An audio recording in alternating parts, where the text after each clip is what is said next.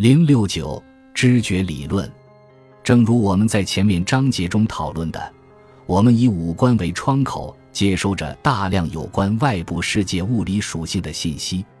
面对如此之多的信息，暂时的感觉存储和复杂的感觉过滤器会帮我们决定什么样的信息以及多大量的信息可以传递至大脑。问题是，这些信息之后怎样了？他们是如何变成对客体的知觉的？接下来我们要介绍一些研究者长期发展出的知觉理论，来帮助你解释和理解感觉是如何转变成对模式或者客体的知觉的。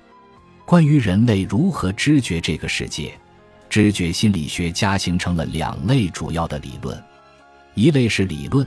认为人们通过主动选择刺激，并将感觉与记忆相融合，从而建构出了知觉。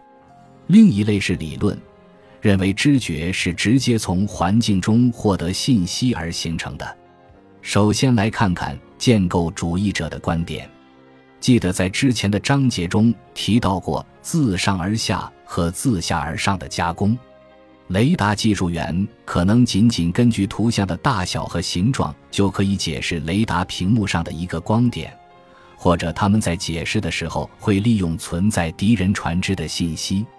建构性知觉使用了自上而下的策略，而直接知觉使用了自下而上的策略。